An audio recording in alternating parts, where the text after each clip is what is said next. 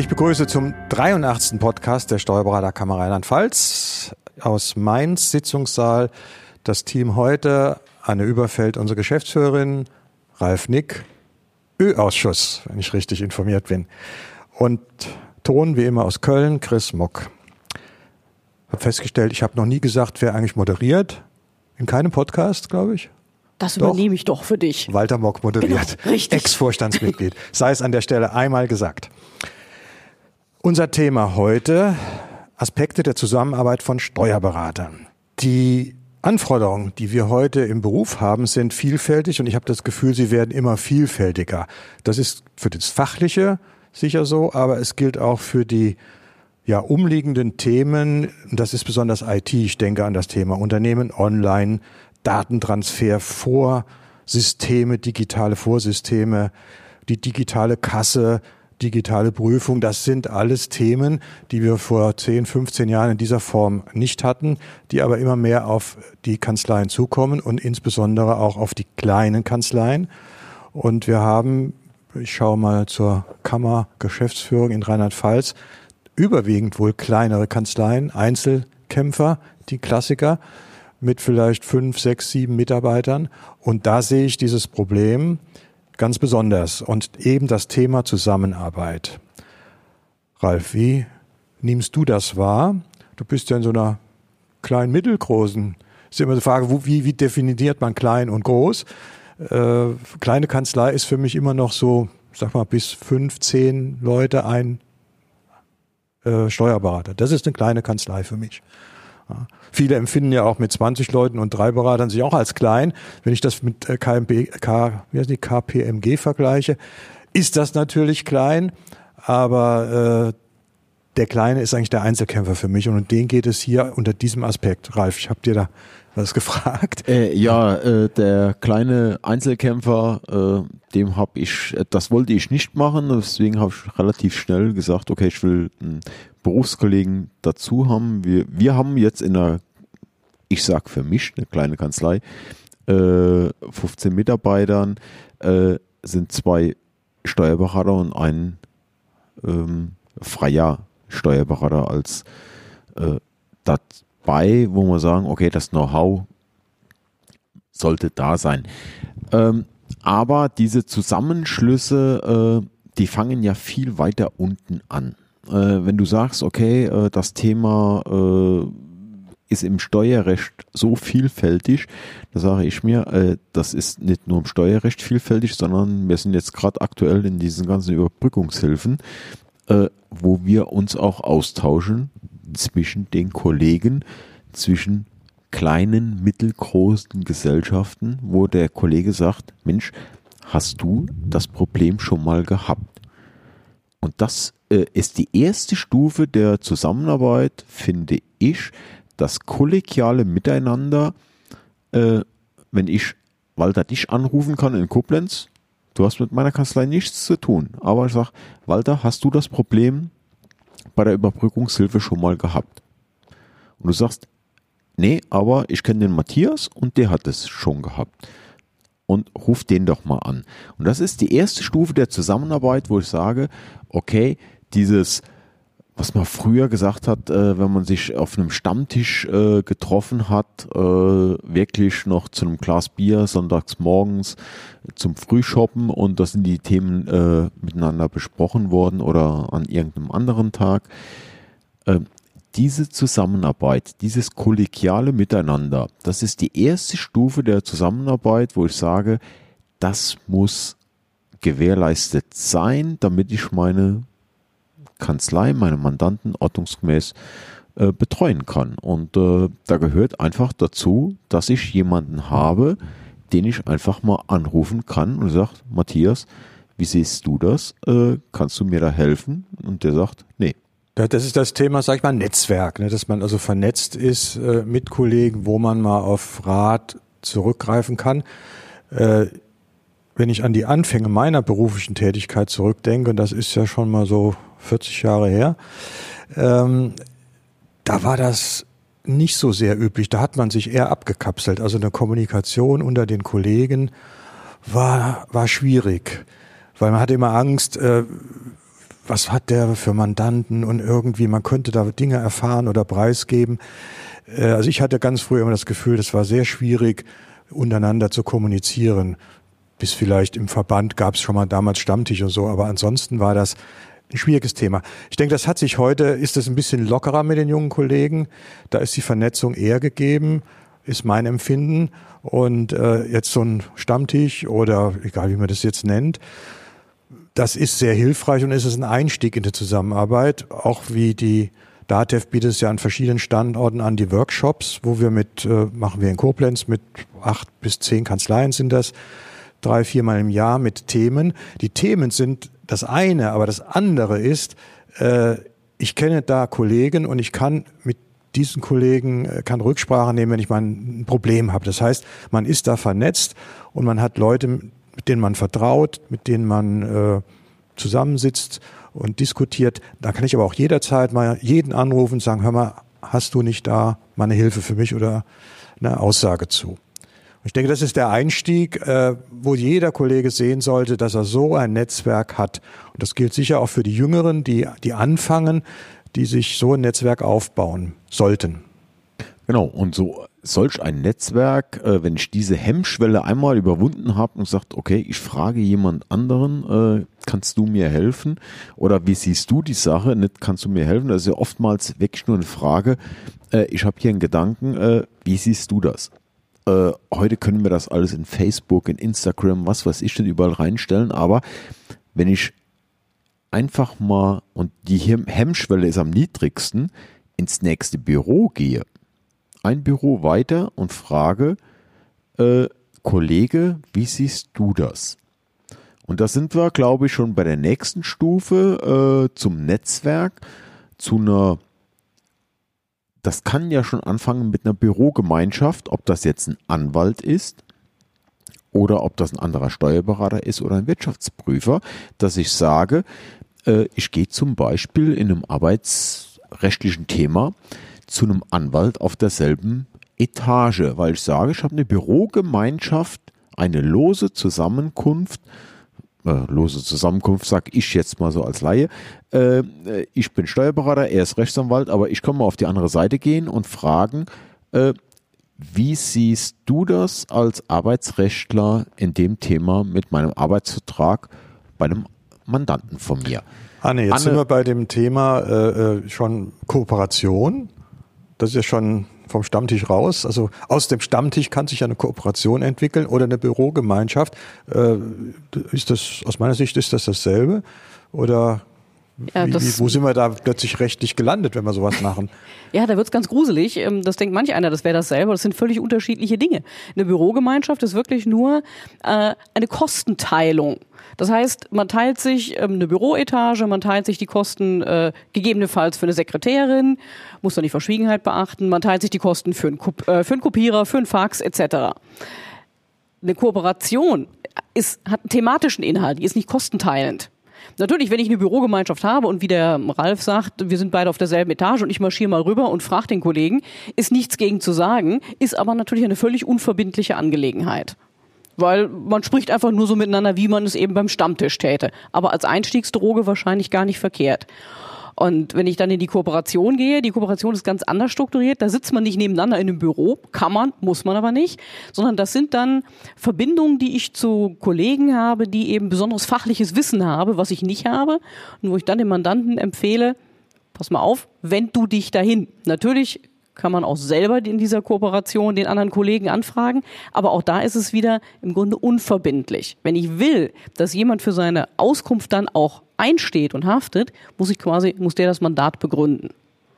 Ja, aber so eine Bürogemeinschaft jetzt konkret, das ist ja rechtlich gesehen gar nichts, sondern es sind dann zwei Einzelkanzleien.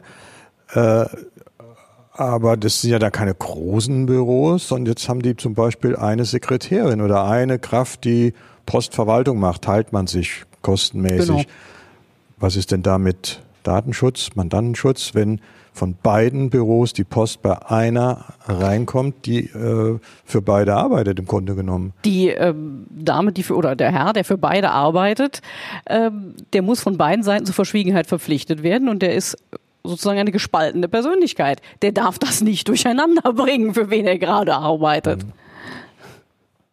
Also äh, jetzt bleibe ich schon mal bei der Bürogemeinschaft. Wir fangen niederschwellig an. Äh, Bürogemeinschaft, äh, nebendran sitzt ein Anwalt oder ein Wirtschaftsprüfer. Jetzt bleiben wir beim Anwalt. Äh, ich habe ein arbeitsrechtliches Problem. Mandant kommt zu mir und sagt äh, dies und jenes. Da kann ich sagen, bei der, also ich verstehe es so. Beim, bei der Bürogemeinschaft, ich frage mal kurz nebenan. Na, und sagt, okay, der Anwalt meint, das wäre so und so.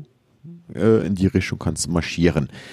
Bei einer Kooperation gehe ich eine Stufe weiter und sage, das ist mein Kooperationsanwalt. Äh, ich leite die Frage weiter und der Mandant weiß direkt, er kriegt eine Rechnung. Also so verstehe ich das zumindest mal. Er kriegt die Rechnung von dem Kooperationsanwalt. Wenn wir eine Stufe weiter wären und sagen, äh, jetzt sind wir so dicke, wir zwei, äh, wir haben eine äh, BGB-Gesellschaft Steuerberater und Rechtsanwalt, dann kriegt er eine Rechnung von uns, weil er ein arbeitsrechtliches Problem hat. Aber das ist ja nochmal eine Stufe weiter, aber ich will wirklich unten anfangen, dass der Mandant bei einer Kooperation wirklich definitiv weiß, okay, das ist mein Kooperationsanwalt und von dem kriegst du genau für diese Fragestellung auch eine Rechnung. Oder ein Kooperationssteuerberater, der sich in Nachlassverwaltung oder was weiß ich nicht alles auskennt, äh, sagt, okay, das Thema, dem bin ich nicht so bewandert. Äh, das macht ein Kollege, das ist eine Kooperation, ein Kooperationssteuerberater oder Wirtschaftsprüfer und der beantwortet dir die Frage und dann kriegt er auch die Rechnung. Und dann habe ich wiederum das Problem, Walter, wenn ich jetzt einen Mandant zu dir schicke, weil du äußerst versiert bist in Unternehmensnachfolgen in China äh, und ich schicke den zu dir, äh, da kommt der Chinese nur noch Gefahr zu mir. Hab, äh, dass der nie wieder zu mir zurückkommt. Der kommt Klar, der wenn der in China ist, ist, kommt der sowieso nicht mehr zu mir, aber äh, ja. Ja, das ist sicher äh, eine Gefahr, dass über eine Kooperation Mandat verloren gehen kann. Aber ich denke, man macht ja in der Regel nur Kooperationen mit, mit Kollegen, wo man ein gewisses Vertrauensverhältnis hat. Man, äh, es ist aber möglich, also ich, man sieht das ja manchmal in Kooperation auf dem Briefkopf. Genau. Äh, das kann man also auch offiziell auf dem Briefkopf schreiben, genau. mit wem man alles in Kooperation ist. Wenn ihr euch richtig lieb habt, dann kann man das auf dem Briefkopf schreiben. Muss natürlich mit beiderseitigem Einverständnis sein, ist logisch. Und dann schreibt man drauf in Kooperation Ralf Nick mit Walter Mock und umgekehrt. Ja. Und äh, ihr könnt auch zum Beispiel einen Kooperationsvertrag abschließen der dann auch einen Mandantenschutz zum Beispiel enthält. Das wäre ja denkbar. Dann bleibt also das Mandat beim Ralf und du ja. ziehst nicht mit seinen Mandanten von dann. Ich kenne Kollegen, die haben mehr Kooperationspartner als Mitarbeiter. Ne? Das ist, ja. Äh, Wenn die alle einverstanden sind, damit die Kooperation. Sieht auf dem Briefkopf besser aus, ja. Ja, das sieht auf dem Briefkopf gut aus. Ne? Ist aber manchmal dann schon etwas verwunderlich. Was, das kann auch Stilblüten treiben und sicherlich dann irgendwann auch mal berufsrechtlich aufschlagen. Aber gut, das ist jetzt nicht unbedingt das Thema. Ähm, ja, jetzt haben wir Stammtisch, Kooperation, Bürogemeinschaft äh, und jetzt äh, merkt man, man kann sich enger zusammenschließen. Da gibt es eigentlich zwei Möglichkeiten in der nächsten Stufe, wenn man das mal so ein bisschen durchspielt. Malta, wir mögen uns. Was tun wir?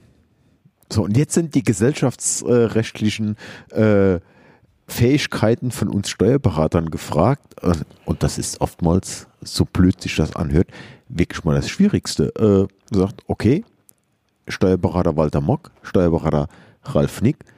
Äh, gesellschaftsrechtlich sind wir ja oftmals unterwegs mit KG, OHG und was weiß ich nicht.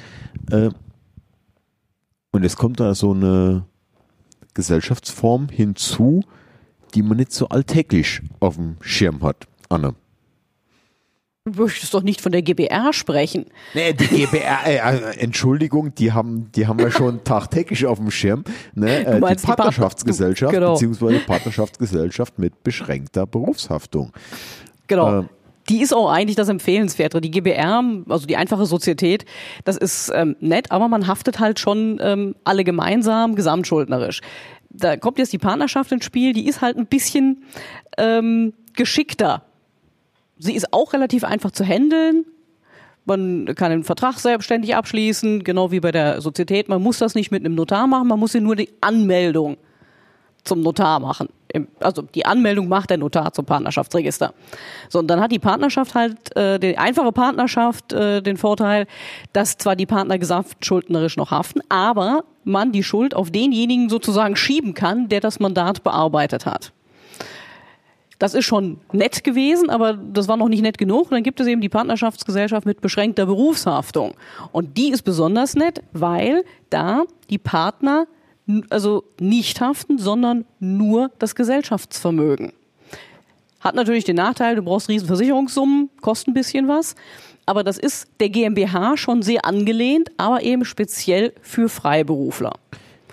Und das ist eigentlich das, wenn man sich so über Netzwerke und über die Kooperationen und so lieb gewonnen hat, was dann eigentlich der Schritt der Wahl ist, ist die Partnerschaftsgesellschaft mit beschränkter Berufshaftung. So, und jetzt komme ich dazwischen.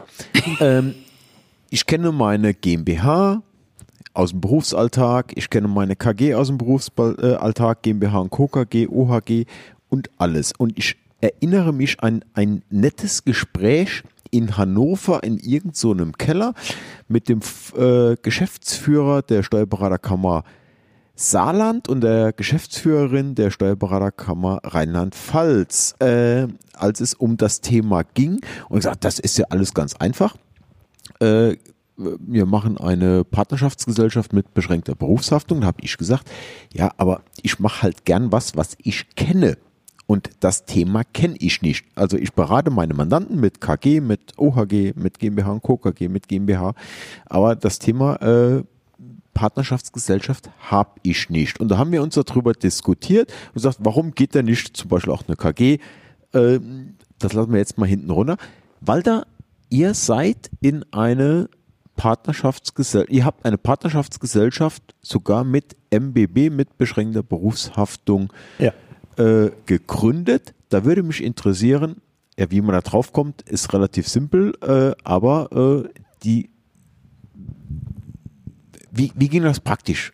Oder das praktisch, weil, äh, weil man sich eigentlich ja nicht damit auskennt. Ja, dann muss man sich halt beraten lassen. Dafür kann man ja mal bei der Kammer anfragen, äh, ob man das darf und wie das geht im Zweifel. Nein, wir haben, wir waren ja eine Sozietät, um es ganz kurz zu sagen, und äh, durch einen neuen Partner, der dazu kam, haben wir gesagt, das ist jetzt der Zeitpunkt, wo wir aus der Sozietät mit der GBR-Haftung letztlich rausgehen und dann in eine Partnerschaftsgesellschaft eben mit beschränkter Haftung gehen. Und äh, meine, so weit ist es ja von der GmbH auch nicht weg. Klar, es ist keine Kapitalgesellschaft, logisch, aber hat ja gewisse Aspekte. Und das war eigentlich der logische Schritt. Und äh, man sieht ja immer mehr, ich denke mal Berufsrecht oder Register, das sehen wir ja, dass da immer mehr mhm. diese Rechtsform gewählt wird. Ähm, aber vielleicht an der Stelle auch mal was zum Vertrag an sich. Vertrag hat bestimmte Dinge zu beinhalten, aber warum scheitern ja immer noch viele Sozietäten oder Gemeinschaften, denke ich. Das kriegt ihr ja auch mit, wenn die sich wieder auflösen. Mhm. Äh, ich weiß es auch, gerade bei Rechtsanwälten, wie oft Rechtsanwaltssozietäten scheitern. Habe in Koblenz das ein oder andere auch in der Mandantschaft miterlebt. Ähm, und die scheitern, woran scheitern die? Die machen keinen schlechten Vertrag oder so. Die scheitern an Banalitäten, über die man sich aber im Klaren sein muss man mag sich, wie du sagst, Ralf, wir machen jetzt irgendwas zusammen und sagen, oh gut, dann machen wir doch jetzt eine Gesellschaft, schließen uns zusammen. Aber ich will äh, den dicken Porsche fahren und du sagst, nur mir reicht der Smart zum Beispiel und dann noch möglichst mit E. Oder Obwohl, wir würden uns da einig fang, werden. Mit dem Auto. Ja, wir werden uns einig werden. Ich fange morgens um sieben an zu arbeiten und gehe um äh, drei auf den Golfplatz und du kommst aber erst um zehn, sitzt dafür vielleicht bis abends. Ähm, das heißt, das sind äh, unterschiedliche, ja, wie soll ich sagen, mhm. Gegebenheiten, die in der Person liegen und die man äh, mit einer gewissen Toleranz angehen muss. Wenn das nicht vorhanden ist, dann scheitern Sozietäten, Partnerschaftsgesellschaften, was immer es auch ist. Es scheitert an den Personen, weil man sich vorher nicht im Klaren ist, dass man an trivialen Dingen, die, wo es um Geld geht, um Prestige geht oder arbeitet mehr als der andere, der arbeitet nur zu einer anderen Zeit, das sehe ich dann nicht. Ähm, das äh, oder der eine macht dann noch die Buchhaltung und Verwaltung mit, der andere will damit nichts zu tun haben, sagt hm.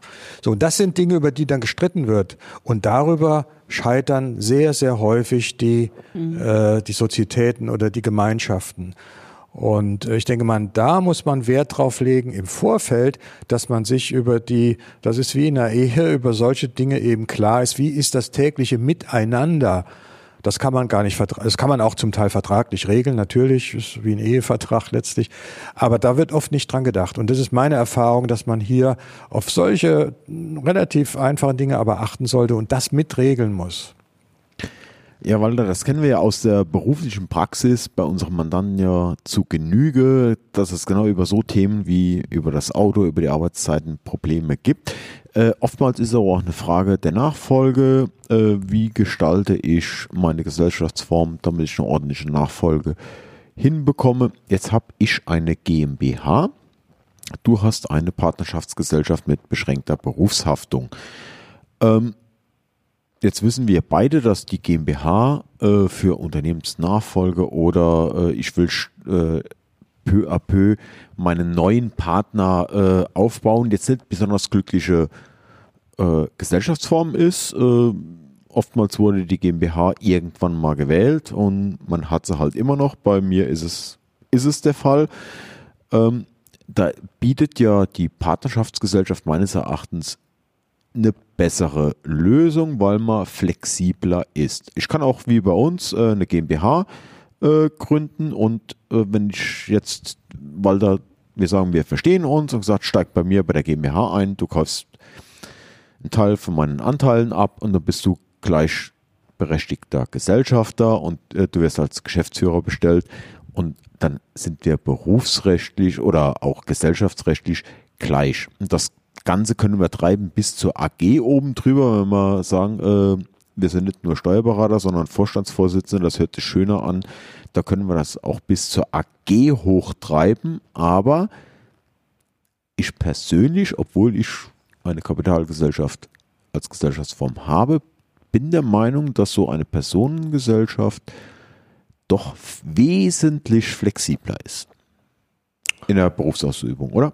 Das ist so. Das ist ja auch das, was man, man dann sagt, wenn Sie eine GmbH gründen wollen, sind Sie sich im Klaren, dass Sie nicht einfach mal Geld rausnehmen können und äh, ähnliche Dinge und äh, alles muss schriftlich sein. Also es ist nicht so flexibel, wie man das als Einzelunternehmer oder auch in der GbR gewohnt ist. Das ist ein Thema, was man auch den Mandanten sagt. Das gilt für uns ganz genauso. Und deswegen halte ich so eine Partnerschaftsgesellschaft, wie wir, ich es jetzt auch mitgegründet habe, für, für eine gute Lösung das hat sich auch bewährt jetzt in zwei Jahren, wo ich das selbst erlebt habe. Es hat sich bewährt. Und von daher denke ich, wenn man so eine Zusammenarbeit angeht, ist das aus meiner Sicht die gegebene Rechtsform heute, die, die, die einfach, äh, mhm. wie sagt man, State of the Art ist. Also das ist auch so. Als Freiberufler sollte man wirklich über die Partnerschaft MBB vor allen Dingen ja nachdenken. Und dann gibt's natürlich noch den Vorteil, die kann man sogar als Steuerberatungsgesellschaft anerkennen lassen. Das ist aber nur dann sinnvoll, weil damit ja ähm, Kammerbeitrag verbunden ist dann. Das ist aber nur sinnvoll, wenn man Wirtschaftsprüfer und Rechtsanwälte mit drin hat, um die Versicherungssumme zu drücken. Dann darf die Partnerschaft natürlich nur Steuerberatung machen, das ist klar. Keine Wirtschaftsprüfung, keine Rechtsberatung. Aber wenn man zum Beispiel Doppelbänder hat, die ihre Wirtschaftsprüfung gar nicht ausüben, ja, die einfach nur den Titel haben oder dergleichen, kann es sinnvoll sein, wenn du diese Partnerschaft MBB dann auch noch als Steuerberatungsgesellschaft anerkennen lässt. Aber wirklich nur, wenn Doppelbänder drin sind, sonst nicht. Sonst kostet Geld. Dann ist man aus der Problematik der Versicherung raus. Was nee. den WP angeht? Ja, dann ja. ist man aus der, dieser Problematik nämlich raus, weil die ja gar keine Wirtschaftsprüfung dann machen darf, diese Partnerschaft. Also. Weil sie nur eingetragen ist als Steuerberatungsgesellschaft. So ist das. Aber Anne, ich habe da jetzt, wenn wir gerade in Gesellschaftsform bin, äh, fällt mir gerade nur so ein, ich war da letztens auf einem, äh, ich wäre fast auf ein Seminar gegangen äh, zu, einem, äh, zu jemanden aus Düsseldorf und der äh, sagt, äh, Genossenschaften wäre das Nonplusultra. Äh, nur so spaßeshalber. Kann ich eine Steuerberatungsgesellschaft als Genossenschaft eintragen lassen? Nach aktuellem Gesetzesrecht nein. Und ich zum Glück. Äh, dann ist gut, dann beenden wir das Thema relativ schnell. Das habe ich auch noch nie gehört. Äh, doch, es gibt da jemand, der im ja. Steuerwesen sehr aktiv ist äh, und von Genossenschaften schwärmt. Äh, Düsseldorf halt, naja. Äh, und aus Düsseldorf kommt, ganz genau. Ja, ja wo wir so bei den Haftungsfragen sind oder Versicherungen, äh, da gibt es ja auch Unterschiede, je nachdem von der Versicherungssumme her, wie man da aufgestellt ist. Habt ihr da Informationen auch in der Kammer? Also nehmen wir das, nehmen wir das ähm, Extrembeispiel, die Partnerschaft zur GmbH. Die Partnerschaft MBB, die muss sich tatsächlich sehr üppig versichern, wegen der Beschränkung der, äh, der beruflichen Haftung. Die muss sich um einer Million im Einzelfall eine Berufshaftpflichtversicherung unterhalten und mindestens vier Millionen. Eigentlich heißt es also Anzahl der Partner mal Mindestversicherungssumme. Wenn du also fünf Partner bist, sind es fünf Millionen, aber das Minimum ist vier Millionen die Deckung fürs ganze Jahr. Während die Steuerberatungsgesellschaft GmbH lächerlicherweise nur die normale Mindestversicherung braucht nach der DVSTB mit 250.000 im Einzelfall und äh, hochgerechnet eine Million fürs ganze Jahr. Ja, aber ich hafte ja noch schließlich mit meinem ganzen Kapital vom äh, Dings mit 25.000 Euro mindestens. Ne? Also, genau, ja, äh, ja, ganz genau. üppige ja, ja, genau. also da ist, ähm, da fällt ein bisschen beim Gesetz was auseinander, aber es ist momentan so. Aber von, von der Schlussfolgerung ist es schon logisch, äh, dass ich sage, okay, wenn ich schon beschränkte Berufshaftung habe, dass da ein Risiko für den Mandanten, und geht es ja um den Mandantenschutz, dass der abgesichert ist. Da kann man darüber sich äh, trefflich ja. streiten, ob die Be Mindestversicherungssumme bei der GmbH äh, ausreicht. Genau. Also bei der, bei der, Partnerschaftsgesellschaft mhm. würde ich sagen, ist das in Ordnung und bei der GmbH dürfte sie eigentlich definitiv Kraftgesetzes zu niedrig sein. Also ja. Steuerberater, ähm, die das prüfen und nochmal ihr Risiko durchgehen, die würden sich auch höher versichern. Aber es ist halt die Mindestversicherung. Ja, wenn wir jetzt die Partnerschaftsgesellschaft mit beschränkter Haftung, Berufshaftung sozusagen hier so als das Modell äh, der Wahl hinstellen ein bisschen, gibt auch eine andere Rechtsform. Ganz kurz vielleicht, kann man und sollte man, wie sieht's da aus? Also es gibt natürlich Steuerberatungs, also gibt die ganzen gewerblichen Rechtsformen. Aber die müssen alle als Steuerberatungsgesellschaft anerkannt werden, um diese Gewerblichkeit sozusagen zu verlieren im Berufsrecht. Also, wie der Ralf eben sagte, eine GmbH, eine KG, eine OHG. Aber das sind alles gewerbliche Unternehmensformen, die müssen alle als Steuerberatungsgesellschaft anerkannt werden. Das kostet, das Anerkennungsverfahren kostet 550 Euro. Ähm, die müssen einen jährlichen Kammerbeitrag leisten. Das kann man sich auch alles überlegen, ob man das möchte und braucht meine, ich rede natürlich hier gegen die finanziellen Interessen der Kammer, aber wir sind ja auch zur Beratung der Kollegen da. Aber ich denke mal, außer einer GmbH, gibt es da wirklich Rechtsformen? Och, es, wir haben so ein paar exotische GmbH und KKGs. Aber das ist alles unhandlicher Kram. Das ist, wird mal aus irgendwelchen wilden steuerlichen Überlegungen gemacht. Mhm. Aber die Hauptformen sind eigentlich GmbH und jetzt die mhm. Partnerschaft MPB. Ja, ich denke, die steuerlichen Überlegungen sind auch eher aus früherer Zeit gewesen, als das mhm. eine größere Rolle gespielt hat als, als heute. Ja, haben wir das Thema, glaube ich, mal ein bisschen rund abgehandelt, vom, vom Stammtisch Kooperation bis hin zur Partnerschaftsgesellschaft. Wenn ich gerade noch, Entschuldigung, eine Zwischenfrage. Äh, wenn ich aus Düsseldorf äh, die Infos kriege, wenn ich eine dreifache äh, Holdingstruktur habe, nur dass die Kollegen es wissen, ich muss von oben bis unten in den Holdingstrukturen jeweils eine Steuerberatungsgesellschaft haben, die jeweils zur äh, ja, ja. Entrichtung des Kammerbeitrages verpflichtet ist. Ja, das ist wie bei der GmbH und Co. KG. Da hast du eine GmbH, die ist Steuerberatungsgesellschaft und dann ist die GmbH und Co. KG auch eine Steuerberatungsgesellschaft. Lieben wir sehr, gibt zwei Kammerbeiträge. Äh, nur, dass die Kollegen das wissen, äh, weil diese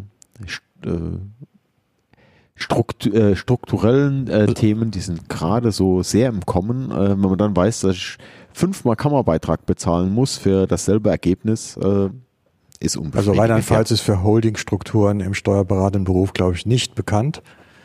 Kann man nicht sagen. Nein. Ja, also zusammenfassend dann, wir haben von Stammtisch bis zur Gesellschaft bis zur Holdingstruktur alles behandelt.